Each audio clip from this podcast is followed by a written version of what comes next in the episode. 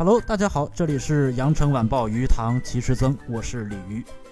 最近呢，北京冬奥会吉祥物冰墩墩成为新晋顶流，从各国运动员、记者到普通民众，可以说是集体沦陷。就连冬奥村里都一度出现一墩难求的现象。作为冬奥会吉祥物，冰墩墩与其伙伴北京冬残奥会吉祥物雪容融其实是不能开口说话的。这是因为根据国际奥组委的规则呢，吉祥物不能有性别的差异，而一旦说话就很容易分辨性别。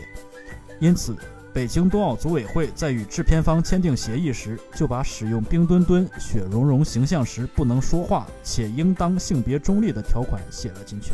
因此，每当冰墩墩和雪容融出现在公众场合时啊，都不会发出声音，只能通过肢体动作传达信息。而在即将上映的动画电影《我们的冬奥》中啊，冰墩墩和雪容融虽然也有亮相，但他们还是没有说话，只能发出类似于咿咿呀呀这种声音。如果想要跟冰墩墩和雪容融有更深入的交流呢，大伙恐怕就要动点脑筋了。最近火遍全网的冰墩墩忠实粉丝日本电视台主播石冈一堂呢，就对冰墩墩进行了一场独家专访。当时的直播间里摆着 Yes 和 No 两个牌子。主持人提问后，冰墩墩只能选择 yes 和 no 做出回答。在被问及冰墩墩喜欢一墩墩吗？知道东京上野动物园的双胞胎熊猫吗？